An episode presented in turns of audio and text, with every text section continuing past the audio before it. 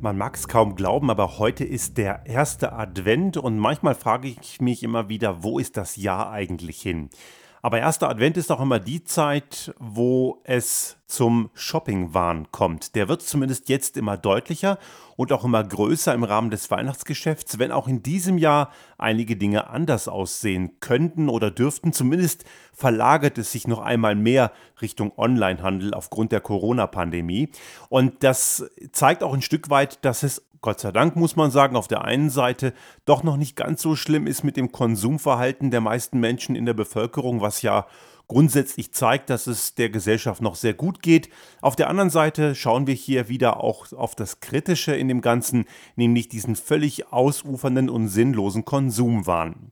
Das führt dazu, dass wir am vergangenen Freitag wieder den Black Friday hatten. Eine amerikanische Erfindung, die schon viele, viele Jahre alt ist. Man kann nicht genau sagen, wann das begann, hat auch nicht unbedingt was mit dem Börsencrash 1929 zu tun wo es ja auch einen Black Friday gab, allerdings nur in Europa. In den USA heißt er eher Black Thursday aufgrund der Zeitverschiebung damals. Aber dieser Black Friday ist traditionell in den USA der Auftakt in das Weihnachtsgeschäft, also ein Tag nach Thanksgiving, traditionell der letzte Donnerstag im November. Ja, und dieser Black Friday ist ja in den USA eher ein Einzelhandelsevent, ein, ein, ein Tag, der im Einzelhandel stattfindet. Und woher der Name Black Friday da kommt, ist umstritten. Eine These ist, dass die Einkaufszentren von der Ferne aussehen wie eine große schwarze Masse an Menschen, die dort Schlange stehen. Eine andere These ist, dass die Umsatz, Umsätze der, der, des Black Friday den Einzelhändlern dann ganz viele schwarze Zahlen bescheren und wiederum eine andere These ist, dass man vom vielen Geldsehen danach schwarze Finger hätte. Was davon stimmt, ist letzten Endes egal. Tatsache ist, dass das ein Aktionstag schon immer war, der die Kauflaune beflügeln sollte. Und während das in den USA eher ein Geschäft im Einzelhandel ist, so passiert dies traditionell in Europa eher im Online-Geschäft. Und in den letzten Jahren hat das Ganze noch mehr an Popularität gewonnen und meistens angehängt an einen sogenannten Cyber Monday, der dann morgen ist. Und auch das findet dieses Jahr wieder statt. Und ganz besonders dürfte in diesem Jahr einmal mehr der Onlinehandel und da allem voran der Halsabschneider Riese Amazon profitieren. Das Ganze ist sehr bedenklich und die Warnrufe in Bezug auf diesen Konsumwahn, die gehen ein wenig unter. Und deswegen möchten wir in dieser Folge nochmal einmal mehr auf die Problematik dieses Tags hinweisen und eine Alternative aufzeigen, die auch in der kommenden Woche stattfindet, nämlich den Giving Tuesday. Aber dazu kommen wir gleich. Das Problem ist erst einmal, dass diese Thematik uns nicht loslässt. Denn wir haben schon vor einem Jahr ein Thema in diesem Podcast dazu gehabt. Da haben wir diese Kritik ja schon mal aufgearbeitet und haben das nochmal gezeigt. Denn das Ganze ist eben kritisch. Man neigt dazu, und das ist irgendwo im Menschen ja drin, diese Schnäppchenjagd. Damit wird ein Belohnungssystem im Gehirn aktiviert. Man glaubt, wenn man etwas sehr günstig bekommt, dass man ein richtig gutes Geschäft gemacht hat. Auch wenn man den Klump, den man sich da kauft, am Ende gar nicht braucht. Und es gibt eine ganze Menge Leute, die sich Schwachsinn, den sie nicht brauchen, jetzt auch einmal mehr doppelt und dreifach kaufen, weil es ja gerade so billig ist. Komplett irrational und auch wirklich nicht sinnvoll, aber anscheinend evolutionär irgendwo im menschlichen Hirn angelegt, dass man irgendwie meint, man müsse Vorräte schaffen für schlechte Zeiten. Und es handelt sich hier eben nicht wie in der Vergangenheit um Vorräte zum Überleben, sondern für, es geht um Vorräte, die einfach komplett blödsinnig sind. Also noch das neue nächste Tablet, den nächsten Satz geile Kopfhörer oder irgendeinen anderen Quatsch. Man muss sich hier wirklich ganz bewusst immer fragen, und das ist ja auch das Thema, womit ja auch diese Werbung und diese Anbieter ja ganz massiv auch unser Hirn triggern. Sie suggerieren einem, dass man jetzt zuschlagen müsse, weil man das tolle Schnäppchen sonst nie wieder bekommt. Tatsache ist, und das ist mehrfach auch schon von Verbraucherschützern moniert und kritisiert worden und auch nachgewiesen worden, dass viele Händler in den Wochen davor sukzessive ein Stück weit die Preise erhöhen, um sie dann an diesem Rabatttag wieder auf das alte ursprüngliche Normalniveau herabzusenken. Wenn man also etwas wirklich braucht, dann macht es vielleicht sogar Sinn, einmal mehr zu prüfen, ob es nicht sonst viel günstiger ist. Es gibt ja auch dafür einschlägige Suchmaschinen. Was hat ein Produkt vor einem halben Jahr gekostet? Man kann ja Preisverläufe ganz gut erkennen. Geizhals IPCC zum Beispiel zeigt ja auch den Preisverlauf der letzten Monate und damit wird das Ganze unter Umständen recht deutlich. Und auch nur weil etwas gerade billig ist, heißt es ja nicht, dass man es wirklich braucht. Die Tatsache, dass es gerade verfügbar ist und zu einem vermeintlich besseren Kurs, der eben unter Umständen gar nicht besser ist, der ist äh, nicht automatisch ein Indikator dafür, dass diese Investition wirklich Sinn macht. Warum ist das ein Problem? Und das wird ja jetzt auch von gewissen Kreisen auch diskutiert. Greta Thunberg hat ja in den letzten Tagen, und sie hat völlig recht damit, einmal mehr darauf hingewiesen, dass man eben keinen Quatsch kaufen soll, den man nicht braucht. Denn dieser Konsumwahn ist eins der größten Probleme unserer Gesellschaft. Denn dieser Konsumwahn führt natürlich zu einer enormen Verschwendung von Ressourcen, Energie und ist damit auch ursächlich dafür, dass es diese menschgemachte Klimakatastrophe gibt, die uns selbst am Ende schadet.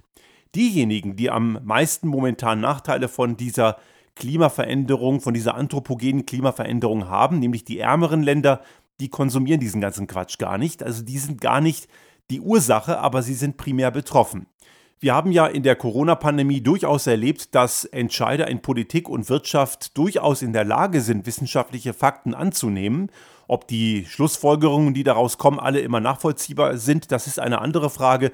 Da ist sicherlich Kritik angebracht, aber dass Maßnahmen nötig sind, das haben wir hier schon oft diskutiert, ist unumstritten. Beim Thema Klimawandel hingegen, da ist diese ganze Gruppe von Menschen in weiten Teilen offenbar nicht dazu in der Lage, die Fakten der Wissenschaft zu akzeptieren und auch anzunehmen und in Konsequenzen umzusetzen. Würden wir nämlich die Konsequenzen des Konsums vollumfänglich bezahlen und hätten wir damit eine vollumfängliche Marktwirtschaft, dann würde sich dieser ganze Konsumwahn nicht lohnen. Wenn jetzt einige sagen, dann würden einige Arbeitsplätze verschwinden, dann stimmt das nicht. Es gibt nach wie vor sinnvolle Bedürfnisse und sinnvolle Investitionen. Und allein nur die sinnvollen die reichen massig dazu aus, um ein entsprechend gutes Geschäft zu machen und um Menschen zu ernähren. Hier geht es lediglich um die Gier und die maximale Profitmaximierung von Einzelnen und keineswegs unbedingt von denen, die es bräuchten. Amazon ist ja ein gutes Beispiel. Die Menschen, die für Amazon arbeiten, sei es direkt oder als Leiharbeiter indirekt oder im Paketdienst, die die Waren befördern, die verdienen deswegen nicht mehr. Denen geht es nicht sonderlich gut. Das sind oft prekär beschäftigte Arbeitsverhältnisse während einige wenige, insbesondere natürlich Jeff Bezos als Eigentümer dieses Konzerns, jedes Jahr oder was heißt jedes Jahr, jeden Tag immer fetter wird. Das Ganze geht in Richtungen, die einfach nicht mehr nachvollziehbar sind und ein Mensch wie Bezos kann gar nicht so viel fressen, wie er an Kapital auf dem Konto hat. Natürlich, er hat das Ganze aufgebaut, aber trotzdem muss man sich fragen, ob solche großen Einnahmen und solche Reichtümer wirklich verhältnismäßig sind, wenn man bedenkt, dass ein großer Teil der Welt nach wie vor in ärmlichen Verhältnissen lebt und die Ungleichverteilung, die ist hier eben sehr kritisch. Und nein, das ist keine Neiddebatte. Ich möchte mit Jeff Bezos auf keinen Fall tauschen. Es geht einfach nur darum, dass es einen Grund gibt, warum manche Menschen eben wenig haben, weil es ein paar ganz wenige gibt, die verdammt viel haben. Und auch schon unsere Gehaltsklasse muss sich einmal mehr fragen, ob das, was wir haben, gerechtfertigt ist. Und das führt uns zu dem eigentlichen Thema, nämlich dem Giving Tuesday. Der Giving Tuesday ist 2012 entstanden aus einer weltweiten Initiative von Privatpersonen und Organisationen im Bereich von Non-Government Organizations und Non-Profit Organizations, kurz NGOs und NPOs. Und die haben das Thema als Kontrapunkt zum Konsumwahn des Black Friday und Cyber Monday etabliert. Auch da geht es darum, das, was Überfluss ist, dahingehend richtig einzusetzen, dass es die Menschen bekommen, die es brauchen. Also Giving Tuesday, der Tag des Gebens. Und hier ist ein Versuch unternommen worden, den, den finden wir sehr, sehr klasse, weil es zeigt einmal mehr, dass es Menschen gibt, die die gleichmäßige Verteilung von Reichtum versuchen anzustreben. Das ist natürlich auch ein Tropfen auf den heißen Stein, aber ein wertvoller Tropfen, muss man ganz klar sagen. Denn die Ungleichverteilung auf der Welt ist eben eins der entscheidenden Probleme. Es gibt eine Vielzahl an spannenden Untersuchungen auf der sozialwissenschaftlichen Ebene über die Verteilung von Reichtum.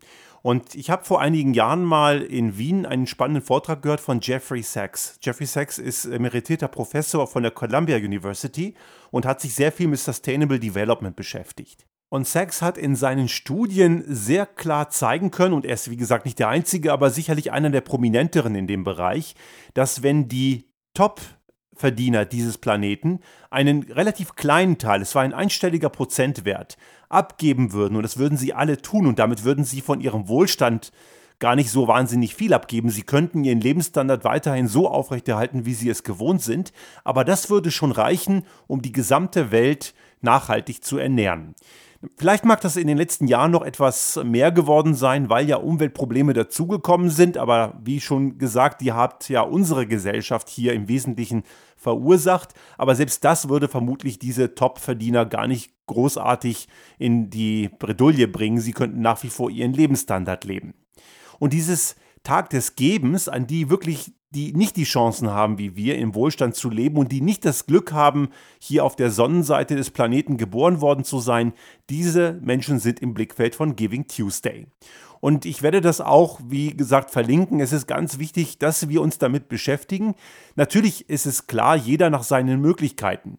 Man muss auch Armut in dem Kontext auch immer unterschiedlich definieren, denn jemand, der in unserer Gesellschaft bereits als arm gilt, der wird in einer Gesellschaft in Zentralafrika schon sehr reich sein. Armut ist immer ein sehr relativer Begriff, man kann das nicht gleichsetzen. Jemand, der mitten in Deutschland lebt und Kinder hat und die Kinder können nicht an der Klassenfahrt teilnehmen, weil die Eltern es sich nicht leisten können, das ist bereits Armut, weil diese Kinder und auch die Familien am sozialen Leben nicht so partizipieren können, wie es in der Gesellschaft angemessen wäre. Hingegen jemand, der sich den dritten, vierten Fernseher nicht leisten kann, ist mit Sicherheit nicht arm. Und diejenigen, die nicht unbedingt drei Autos haben, sind es auch nicht. Also Armut ist natürlich immer ein Stück weit relativ, aber es gibt sehr klare Kriterien, wann ein Mensch in einer Gesellschaft arm ist. Beim Giving Tuesday geht es generell um Chancengleichheit und um die Möglichkeiten, weltweit in einem gewissen Bereich Dinge zu tun, die denen zugutekommen, die eben nicht auf der Sonnenseite geboren sind. Und vielleicht sollten wir gerade in Zeiten von Konsumwahn und Umweltzerstörung einmal mehr darauf achten, worauf es wirklich ankommt. Denn wenn es den Menschen auf der Welt, die nicht viel haben und die wirklich arm sind, wenn es denen schlecht geht, dann schlägt sich das irgendwann auch auf unsere Gesellschaft nieder. Das Problem ist, dass die Auswirkungen, bis das hier ankommt, einfach so lange dauern, dass die, die heute in Verantwortung sind, ihre Verantwortung entweder gar nicht sehen wollen oder gar nicht können. Und da liegt eben die große Problematik. Deswegen möchten wir hier als eines der vielen Medien, und wir sind ja nicht die einzigen, auf diesen Giving Tuesday explizit hinweisen. Und auch wir engagieren uns Jahr für Jahr, spätestens am Jahresende, auch im Rahmen unserer Mailing-Aktion immer wieder für solche wohltätigen Organisationen, um immer wieder auch uns klarzumachen, dass das, was wir besitzen und das, was wir Gutes haben, weil uns geht es einfach extrem gut, Corona-Pandemie hin oder her, dass wir das zu schätzen wissen. Und ich glaube, es ist die Pflicht eines jeden, dieses auch ein Stück weit in die Gesellschaft hineinzutragen und denen zu geben, die diese Chancen nicht haben. Ich möchte hier abschließend auf das deutsche Grundgesetz hinweisen. Deutschland zählt nämlich zu den ganz wenigen Ländern oder vielleicht ist es sogar das einzige. Ich bin jetzt kein Jurist, wäre vielleicht nochmal zu prüfen, aber mit Sicherheit ist es sehr beispielhaft ein Artikel 14. Der besagt nämlich genau diesen Punkt Eigentum verpflichtet. Und dort steht es weiter, sein Gebrauch soll zugleich zum Wohle der Allgemeinheit dienen. Das ist Artikel 14 Absatz 2. Darüber hinaus gibt es auch in diesem Artikel einen weiteren Punkt, der ja auch immer wieder im Kontext von Wohnungsnot diskutiert wird, nämlich eine mögliche Enteignung zum Wohle der Gesellschaft. Also das Grundgesetz erlaubt das grundsätzlich, aber das heißt natürlich nicht automatisch, dass man damit fahrlässig umgehen kann. Aber es passiert ja auch in der Praxis, wenn zum Beispiel eine Autobahn gebaut werden soll, dann ist es durchaus vorgekommen, dass der Acker eines Bauern dem dann enteignet wurde. Natürlich unter entsprechender Kompensation. Aber ich finde es besonders schön und eindrucksvoll, dass sich die Gründer der Bundesrepublik Deutschland damals in den 50er Jahren im Grundgesetz überlegt haben, wie Eigentum eingesetzt werden soll. Das hat nichts mit Sozialismus zu tun. Auch das möchte ich hier ganz klar sagen, weil gerade in neoliberalen Kreisen wird das ja immer als Vorwurf gesehen, dass der verantwortungsvolle Umgang mit Kapital und Eigentum eine Analogie zum Sozialismus sei, wo man enteignet würde und einem gar nichts mehr gehört. Das steht da nicht und so ist das auch mitnichten gemeint aber es ist durchaus so gemeint, dass man als jemand, der ein großes einen großen Wohlstand hat und ein großes Vermögen hat, damit respektvoll und anständig umgehen soll. Klar, es ist nicht gemeint, dass man sich komplett arm macht. Einige haben sogar das getan, aber das erwartet niemand. aber man hat als jemand, der stark ist, finanziell stark und gut ausgestattet, eine viel größere Verantwortung auch für die Schwächeren in der Gesellschaft. Und die Annahme, dass wir alle die gleichen Chancen hätten, das wäre zwar schön, ist allerdings eine blanke Illusion, denn wir wissen alle, dass die Geburt in weiten Teilen das Schicksal eines Menschen massiv zementiert. Es gibt einige, die können aus schwierigen Verhältnissen ausbrechen und können es trotzdem zu etwas bringen, aber die brauchen dann auch einen Glücksfall, einen Mentor, jemand, der sie protegiert. Aber es ist nicht automatisch so, dass jeder die gleichen Chancen hat. Chancen und Möglichkeiten werden weitergegeben. Deswegen ist Eigentum verpflichtet eine ganz besondere große Sache, die wir uns immer wieder klar machen müssen. Das fängt auch schon bei kleineren Vermögen an und natürlich je größer die Vermögen sind, desto eher schlägt das Ganze zu. Man kann die Menschen dazu nicht verpflichten, man kann nur appellieren. Und ich hoffe, dass einige im Rahmen dieser Zeit, gerade wo es auch einigen immer schlechter geht, die Pandemie zehrt an den Nerven. Nicht alle sind betroffen, aber viele sind betroffen. Auch Existenzen werden vernichtet und das Ganze ist eben für viele Menschen eine schwierige Zeit. Und ich meine nicht die Jammerlappen, die bei den Möchtegern-Querdenkern rumlaufen, die nehme ich sowieso nicht ernst, sondern denen, wie zum Beispiel die Veranstaltungs- und kulturschaffenden Branche, die mit Alarmstufe Rot auch auf ihre Schwierigkeiten völlig zu Recht hingewiesen haben, dass wir uns auch um die Menschen kümmern und die nicht vergessen, denen es nicht so gut geht. Und dass wir auch die nicht vergessen, die einen Bombenjob machen, wie zum Beispiel die Pflegerinnen und Pfleger und die außer Applaus bisher so gut wie nichts bekommen haben. Wir haben hier noch ganz große Gerechtigkeitsdefizite. Und solche Aktionen wie der Giving Tuesday, der sicherlich globaler ausgelegt ist, nicht nur auf unsere Gesellschaft, aber das Problem im Kern sehr gut mitnimmt, zeigt einmal mehr, wo wir hinschauen sollten. Denn uns muss klar sein, wenn es allen gut geht, dann geht es uns als Einzelnen auch gut.